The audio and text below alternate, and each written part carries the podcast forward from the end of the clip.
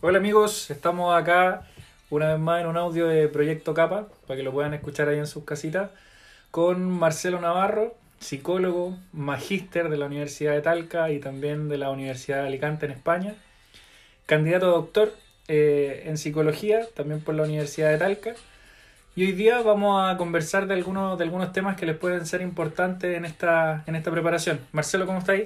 Hola, bien, gracias. Saludos a todos, a todas también. Eh, y gracias por la invitación. Bueno, eh, ustedes, algunos de ustedes ya han tenido la oportunidad de poder conversar con Marcelo, de poder conocerlo. La idea es que hoy día yo voy a tratar de replicar algunas de sus preguntas, algunas de sus inquietudes en, en la preparación del examen de grado. Y vamos a partir, Marcelo, por algo bien, bien concreto. ¿Qué implica a nivel psicológico el estar en una preparación constante de lo que es una prueba, de lo que es una, una, la rendición de un examen? El examen de grado en sí en Derecho, y como lo hemos podido ver con algunos o algunas de las que han participado en la en las sesiones, ¿cierto? que hemos tenido, eh, es bien particular porque es una prueba que se prepara durante bastante tiempo. Eh, es como asimilarlo a, a, una maratón, ¿cierto? No, no es eh, algo episódico ni tiene que ver con un estudio en particular de un par de semanas. Es entonces natural que exista primero un agotamiento eh, mental, son meses, ¿verdad? Eh, preparándose de forma individual o tutorizadamente. Eh, y también empieza a tener un agotamiento físico de largo plazo. Es común poder encontrarse con dificultades en el sueño, en la alimentación o en, sobre todo en el disfrute con las actividades que realizaba antes. Todo lo que estoy hablando, ¿cierto? Y que vamos a poder em, especificar más adelante en la conversación, tiene que ver bastante en cómo yo me organizo y tiene que ver bastante con que el examen que estoy preparando no se convierta en mi vida completa, sino que se convierta en una parte de la vida, pero no en la vida completa. Lo que quiere decir que no eh, deje de realizar otras actividades lo posible que realizaba antes, ¿cierto? Caer en esta, en esta sensación y caer en esta rutina de que lo único que tengo que hacer y lo único que tengo es estudiar aumenta las sensaciones de ansiedad, eh, puede aumentar las sensaciones de angustia cuando esto no me está resultando como yo creo que me debería resultar. Eh, y genera agotamiento, como ya dije al principio, ¿cierto?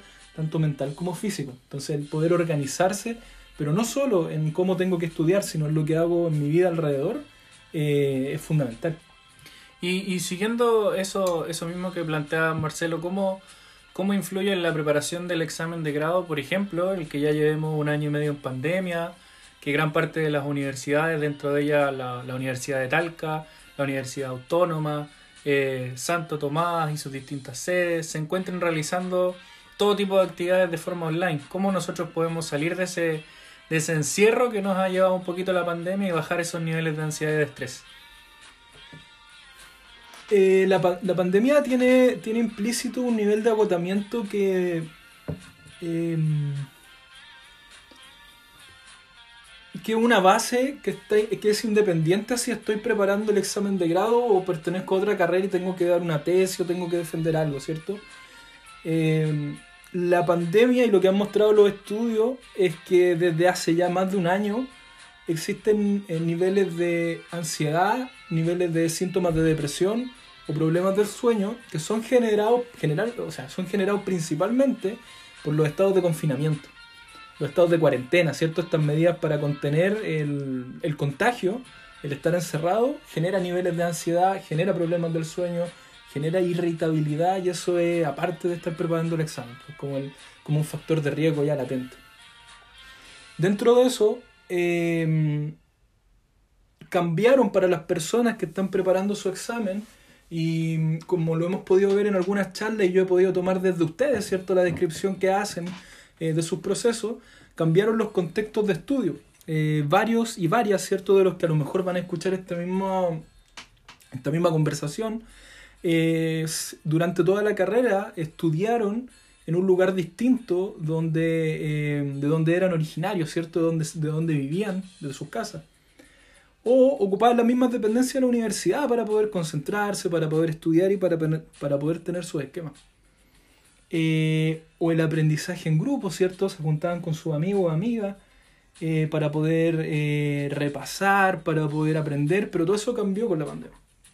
El volver generalmente a la casa, ¿cierto? Principalmente en los estudiantes en la universidad arriendan cerca de la universidad, no necesariamente, no necesariamente viven en el mismo lugar. Pero el poder volver a sus casas era la, la incógnita. ¿Tengo o no tengo un lugar para estudiar, cierto? ¿Puedo manejar los tiempos como los manejaba antes o no? Tengo que realizar otras actividades aparte de estar estudiando y ahí cada uno eh, tiene sus particularidades. La pandemia afectó en todo eso, ¿cierto? Uno movió los esquemas. Eh, entendiendo que uno no puede, eh, no puede por sí solo, ¿cierto? cambiar estas condiciones, eh, una de las sugerencias y los consejos que tenemos que hacer es tener una rutina. Y esa rutina se tiene que adaptar al contexto particular que yo estoy viviendo. Si yo tenía una rutina donde antes estudiaba en la universidad, esta rutina yo la tengo que adaptar ahora a mi lugar, mi casa, ¿cierto? En, donde tengo un lugar apropiado para poder eh, preparar el grado. Eh, creo yo también eh, dentro de esto mismo que en las últimas semanas por lo menos hemos tenido más flexibilidad en, el tema de la, del confinamiento y de las cuarentenas y eso habría que aprovecharlo.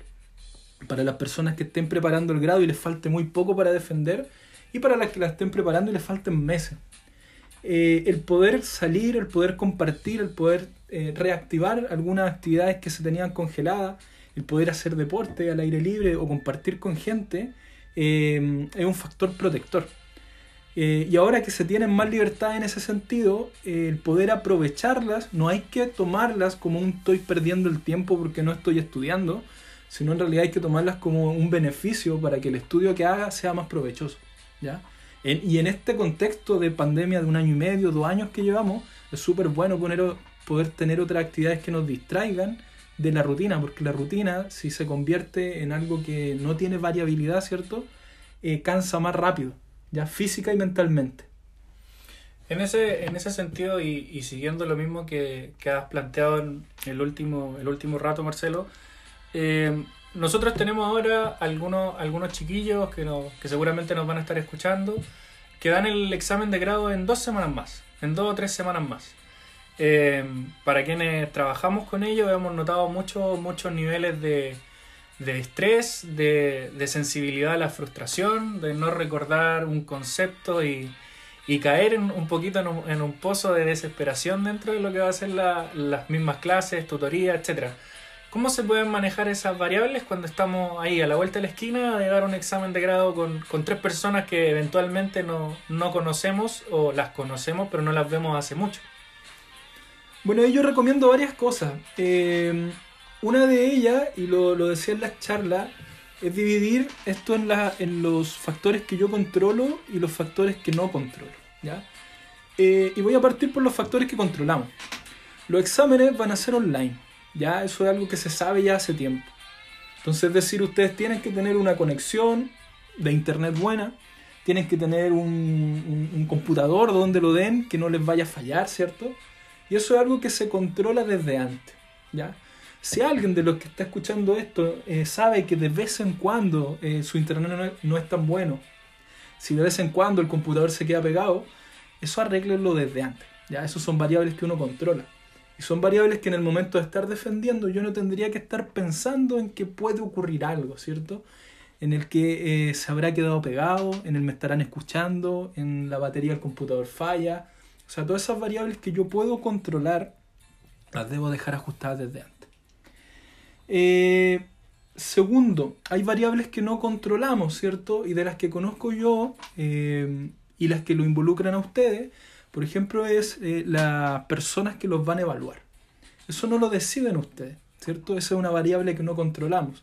Entonces pensamientos como, oye, la comisión que me tocó es más difícil, es más fácil, el profesor o la profesora X de tal forma, también no son provechosos. Debería dejarlos de lado, debería evitarlos porque es una variable que no controlamos y lo que yo no controlo no debería ocuparme espacio en estas dos semanas. Em, dentro de lo mismo, eh, recomiendo siempre no intentar cosas nuevas, ¿ya? Por ejemplo, los niveles de ansiedad me aumentan los últimos dos días o el día anterior al, dar el examen eh, entonces a lo mejor me serviría tomarme algo, ¿cierto? Tomarme una pastilla para poder dormir mejor, tomarme algún fármaco como para poder estar relajado o relajada. Eh, pero cualquiera de esas medidas, si no son eh, diagnosticadas desde antes, si yo no vengo con algún diagnóstico de algún médico, me han recomendado esto desde antes, no lo hagan, ¿ya? Porque yo no sé cuánto me puede afectar o no si busco algún método para relajarme o bajar la ansiedad. Eh, generalmente las personas se demoran o nos demoramos eh, unos 10 días en acostumbrarnos a cualquier tipo de fármaco. Entonces esto de tomarme algo un par de días antes, de buscar alguna otra forma eh, para poder estar tranquilo tranquila, yo no lo recomiendo. O sea, la rutina que siga lo más normal posible. Y dentro de eso, entender que tener ansiedad un día antes del examen o hora antes del examen es lo más normal que puede haber. O sea, no tener un grado de ansiedad sería raro. ¿Cierto? Sea una prueba por la cual se han estado preparando bastante tiempo. Pero eh, dentro de lo mismo, no hacer cambios de último minuto, ¿cierto? Y, si, y estos cambios que se pudieran hacer, que solo sean en beneficio de... O sea, un cambio positivo podría ser si me, yo no tengo buena conexión, me cambio uno o dos días antes y me voy a otro lugar a poder defender, ¿cierto? Pero no hacer cambios de rutina muy drásticos para tratar de estar tranquila o tranquilo el último día o la última noche voy a hacer un repaso, ¿cierto? Que dure toda la noche porque así me va a bajar un poco la ansiedad y en realidad lo que necesitaba era dormir, ¿ya? Eh, así que pie en la tierra con eso. Los niveles de ansiedad eh, antes de una prueba eh, son normales, deberíamos sentirlo, la, ansiedad no moviliza, ¿verdad? pero no se nos está yendo la vida en esto. Así que pie en la tierra, como dije al comienzo de la entrevista, el examen de grado es una parte de la vida, pero no es la vida completa. Nosotros, eh, bueno, en, Proyecto Capa, en conjunto también con, los, con las otras personas que conformamos este proyecto de preparación de examen de grado, de acompañamiento, sabemos también, Marcelo, de que tú manejas muy bien el tema de eh, terapias, si es que se le puede llamar así, mindfulness. ¿Cómo, cómo podría eso eh, ayudar a, a nuestros alumnos, los que están ya en una preparación? Para rendir un examen a dos, tres semanas y los que ya están pensando en seis meses más, en enero, en abril, u otros que pueden elegir, por ejemplo, su fecha. ¿Cuáles son en ese sentido los principales aspectos positivos que se pueden encontrar en ese tipo de terapia? Em, para explicar un poco de qué se trata específicamente el mindfulness, tiene que ver con eh, técnicas de meditación guiada. Aparte por eso, son técnicas de meditación guiada en las cuales de diferentes eh, maneras se busca que la persona eh, sea consciente de dónde está su atención. Y lo ejemplifico esto. Eh, yo creo que muchos de los que están escuchando, cuando están estudiando, cuando están leyendo algo, les ha pasado que acaban de leer una página, ¿cierto? Y se preguntan, eh, qué es lo que acabo de leer y no se acuerdan. Son esos momentos donde la atención se va para otra parte, pero yo mecánicamente eh, sigo en mi actividad, pero no le estoy prestando atención. Entonces, las técnicas de mindfulness, que si bien no, nacen desde la psicología para nada, pero una eh, rama de la psicología las toma, generalmente las terapias cognitivo-conductuales, se utilizan para que las personas puedan trabajar eh, su atención. ¿ya? Que esto llevándolo a un contexto clínico, en el cual no, me voy a meter porque no, corresponde ahora, pero en un contexto clínico se trabaja mucho con la regulación de las emociones. Pero el trabajo de la atención sirve eh, para trabajar niveles de ansiedad, para si yo estudio seis días a la semana y el domingo es un día libre, ¿ya? Y ese día libre yo quiero, por ejemplo, ver una serie eh, realmente esté mi atención viendo una serie y no esté pensando en que me faltó algún artículo o en que podría estar repasando algo, porque como dijimos al comienzo, el, tiempo libre, el ocio y las actividades que están en torno al examen son importantes. Pero las, las técnicas de mindfulness a través de meditaciones guiadas ayudan a que las personas nos podamos ser más conscientes de cuando nuestra atención se escapa del foco cuando nuestra atención se dispara, ¿cierto?, a cualquier otro pensamiento, recuerdo o sensación que no tenga que ver con lo que estoy haciendo. Se ha demostrado ya a lo largo de, varias, de varios años de investigación que cuando uno eh, practica, ¿cierto? El mantener la atención en un foco y soy más consciente de cuando esta atención se me dispara para cualquier otro estímulo, eh, primero se hace más fácil que la atención vuelva a lo que yo estoy. Y segundo, eh, los pacientes y las personas que practican esto describen una sensación más de liviandad, porque yo no ando con una carga de pensamientos de todo lo que tengo que hacer, porque las cosas tienen un tiempo, tienen un horario, y por ejemplo, como dije delante, si el día domingo es para no estudiar, yo realmente puedo tener mi cabeza en las actividades que esté haciendo, que no tengan que ver con el estudio. Dentro de eso, em, yo manejo unos eh, audios que ayudan a estas prácticas guiadas que, les puedo facilitar, ¿cierto? Eh, y lo digo les puedo facilitar porque acá los chicos que organizan esto em, eh, se los puedo dejar a disposición para que los compartan o los linkeen con las personas que se conecten o puedan escuchar esto y puedan comprender un poco mejor de qué se trata. Pero de forma general el, mindfulness sirve eh, principalmente en estos aspectos. Super, volvemos un poquito atrás en la, en la conversación y, tú mencionaste, Marcelo, que había que tener en consideración que el dar el examen de grado, eh, nos vaya bien o nos vaya mal, no se nos va la vida en eso.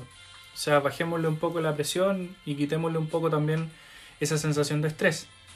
Para nosotros que trabajamos con, con los chiquillos que están preparando el examen de grado, eh, es difícil traspasarles esa sensación. Porque, porque claro, yo le digo a, a, mi alumno, si te va mal, no importa, eh, no, no se va la vida en eso, y la respuesta es, tú ya lo pasaste, tú ya rendiste tu examen, ya lo pasaste, estás relajado.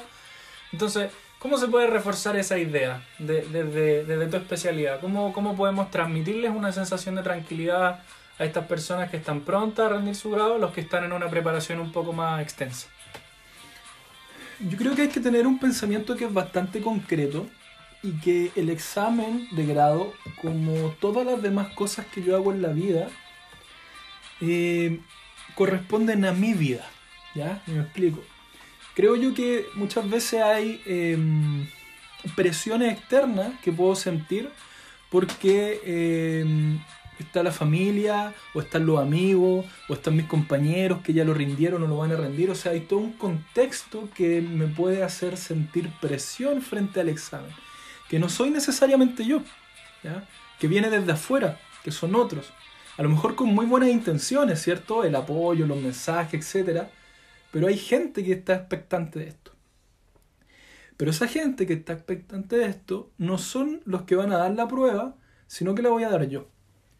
Y yo puedo pensar y sentir mucho que lo hago por mí, que lo hago por mi familia, que lo hago por mis amigos, que lo hago por mis cercanos. Pero en realidad el examen es, una parte de mi vida, no de la vida de los demás. Entonces yo ahí primero diría bajar las presiones, ¿cierto? Eh, no sentir que porque me va muy bien, más o menos me va mal, algo de mi entorno cambia, porque en realidad no cambia nada. Eh, eso es un punto. Segundo, eh, como había dicho anteriormente, por sobre todo no sentir que el examen de grado es la vida, sino que es una parte de la vida. Los que están escuchando este audio son más que estudiantes de derecho, hacen más cosas, tienen más vida y antes de, entrar a la carrera tenían también más cosas. Luego de dar el examen van a seguir también con la vida. Esto ni les corta ni, ni les limita nada, ¿ya? Eh, y hay que tratar de integrarlo de esa forma. Es una parte, pero no es un todo. Y esta parte, ¿cierto? Puede darse ahora, puede darse más adelante. Eh, yo sé que hay varias modalidades en ese sentido, por si en la primera vez no va bien. Y si no va bien la primera vez, no pasa nada, ¿ya? No pasa nada. Eh, y ahí ocupo de nuevo esto de pie en la tierra, ¿cierto? pensar en uno mismo eh, trabajar las emociones, no sentir que el apoyo de los demás puede ser un peso o que hay muchas expectativas. Eh, y nuevamente sentir el examen como una parte, el examen, la carrera y el estudio como una parte de la vida, eh, pero no como un todo, no como la vida completa. En ese, en ese sentido y siguiendo eso mismo, ¿tú recomiendas, por ejemplo, de que, de que los chiquillos cuando están en una preparación de examen de grado conversen este tema con, con, sus papás, con su familia, con sus abuelos, con la gente que los rodea. Porque claro, uno, uno de repente ahora se encuentra con un estudio en la casa, como lo veíamos antes por pandemia, en donde la familia te ve todo el día encerrado y dicen, pero ¿cómo te va a ir mal si pasas estudiando siempre? O sea, ¿cómo, cómo, cómo va a resultar mal el proceso? Si, si yo te veo todo el día en la pieza que estás leyendo y, y tampoco no entienden muy bien de qué se trata el grado, creen que pasando el grado el alumno ya es abogado, cuestión que tampoco es así. Entonces, ¿qué tan recomendable es acercar esas emociones a la familia? En un principio es recomendable, pero yo partiría de la base de que la persona que está preparando el examen de grado es quien entiende eh, cómo es el examen de grado. Los que nos rodean, familia o otro tipo de amigos que no, que no estén estudiando derecho, no tienen por qué saber cómo funciona ni la carrera ni el examen, ¿cierto? Eh, lo desconocen. Eh, y aquí yo lo dejaría como al criterio individual. O sea, si alguien cree que poder hablarlo con sus cercanos, todo este proceso les va a ayudar, háganlo. Pero yo parto desde que el que sabe realmente cómo es esto es el que está estudiando. ¿ya? Y yo que estoy estudiando, y me, refiero ejemplificándome a ustedes, ¿cierto? El que la persona que lo está preparando, sabe que no porque yo esté 10 horas leyendo estoy aprendiendo más o menos y el cuánto estudia tampoco es la única variable que me influye en cómo me vaya. ¿ya? Entonces en ese sentido conversarlo con, con los demás puede ser una buena opción, pero le dejaría ahí como el criterio de cada uno, si esto realmente va a ser beneficioso. Eh, como segunda como segunda medida, ¿cierto? Como segunda eh, sugerencia, eh, creo que es muy positivo, sí, que lo conversen entre ustedes, que lo conversen entre personas que están preparando el grado. esto ha surgido ya en los últimos dos años cuando hemos hecho charlas, ¿cierto? Algún tipo de taller con estudiantes de derecho y el compartir experiencias entre ustedes, entre las personas que están preparando el examen, eh, ha sido bastante beneficioso. El escuchar a un otro que está sintiendo que pasó por lo mismo que pasé yo, escuchar a un otro, ¿cierto? Que está comenzando a estudiar o que está terminando o que va a defender en una semana o en seis meses más, eh, es bastante provechoso, ¿cierto? El, el, sentir y entender las experiencias de los demás hace sentir que no es un camino tan solitario. Así que yo recomiendo 100% eh, que puedan conversarlo entre ustedes mismos, entre las personas que están preparando el grado. Esto no tiene por qué ser un camino tan individual, se puede volver algo más colectivo, aunque el estudio es individual, pero se puede volver algo más colectivo y eso ayuda bastante. Desde, desde tu experiencia, Marcelo, y como, como lo has comparado también al principio el estudio del grado con una, con una maratón, ¿Qué tan relevante resulta en un proceso de seis meses o más el tener una buena alimentación, el hacer deporte, el tener estos tiempos de ocio del cual tú hablabas y no, no centrar la vida únicamente en, en los apuntes, en el código, etcétera? En ese sentido, eh, tienen, tienen que pensar que la herramienta que ustedes utilizan para poder aprender son ustedes mismos. Eh, por lo cual el poder sobre todo eh, tener un horario para dormir eh, es fundamental. ¿ya? Incluso lo, pongo, lo, pongo por sobre la alimentación, aunque no, no, deja de ser importante, pero el poder tener un horario para dormir es fundamental para que al otro día, cuando yo quiera comenzar mi rutina, eh, realmente esté aprovechando ese tiempo. Y, si empiezo a estudiar a las 8, no es que esté como realmente poniendo atención y despertando bien a las 9 y media, porque llevo meses durmiendo mal. E, eso es uno. Eh, la alimentación, el deporte, las actividades, el ocio, el compartir con más gente, el, de, el ver alguna serie, el escuchar música, o sea, todo lo que yo pueda hacer fuera del examen de grado tiene que estar presente. No tendría por qué desaparecer cuando estoy preparando una prueba porque es parte de mí, ¿cierto? Es parte de lo que yo hacía antes, es parte de los gustos que tengo. Si a alguna persona le gusta cocinar, si a alguna persona le gusta salir a trotar. O sea, no debería por qué cambiar drásticamente su rutina y, regirse obsesivamente que tengo que estudiar, porque si no esto no va a rendir. Y aquí hacemos la analogía con la maratón, ¿verdad?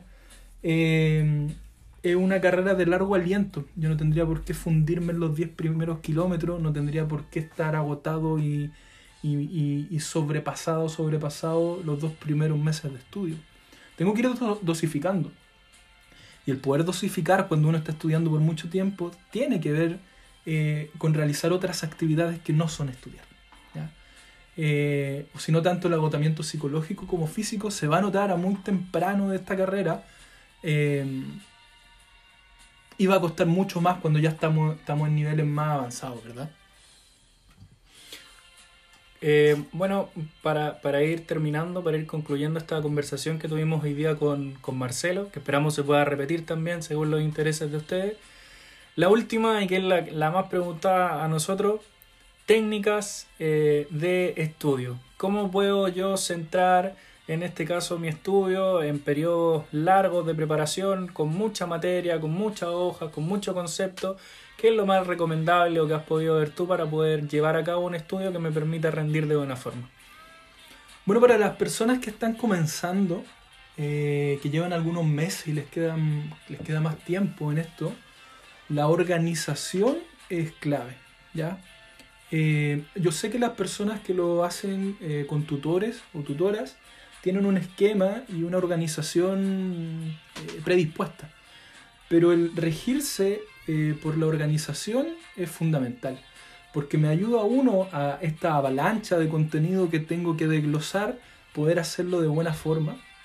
¿ya? Eh, nuevamente, ¿cierto? El ejemplo con la maratón. Eh, no me sirve correr a todo lo que doy los primeros 10 kilómetros si después ya no tengo energía. La organización.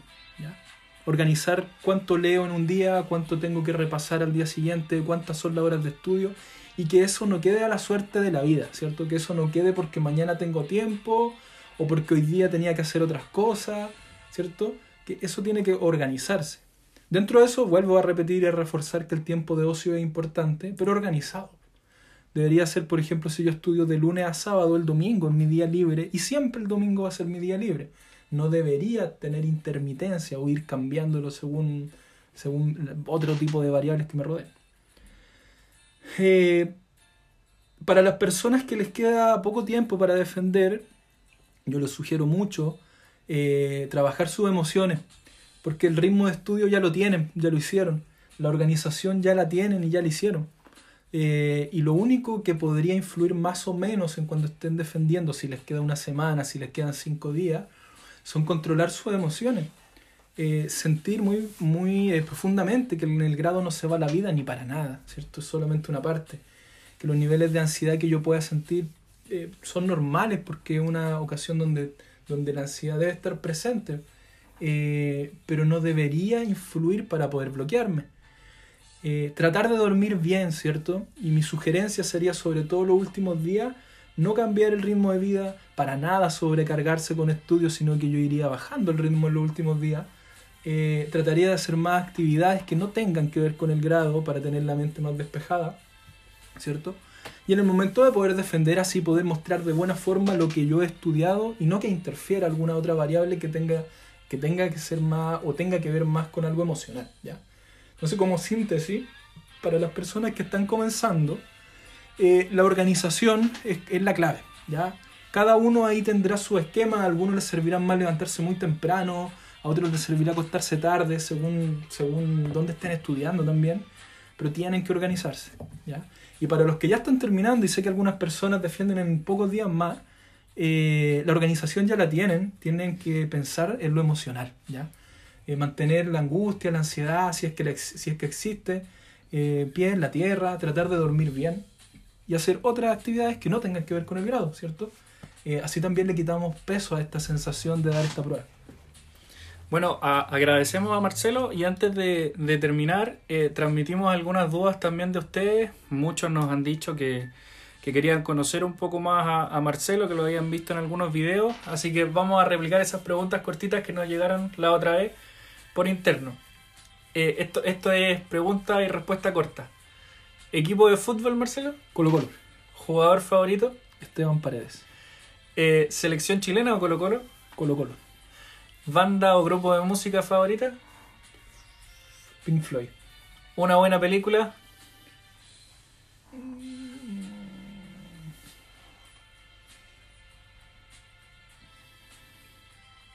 La dejo para después. ¿Una buena serie? Eh... House of Cards. ¿Salsa, bachata o cueca? Salsa. ¿Comida favorita? Eh, garbanzo. ¿Perro o gato? Perro. ¿Mejor hermano? Sebastián. Terminamos con eso, amigos. Escúchenos, sigan con esto. Chao chicos, que les vaya bien. Ánimo para todos. Seguimos con esta, esta preparación. Cariños.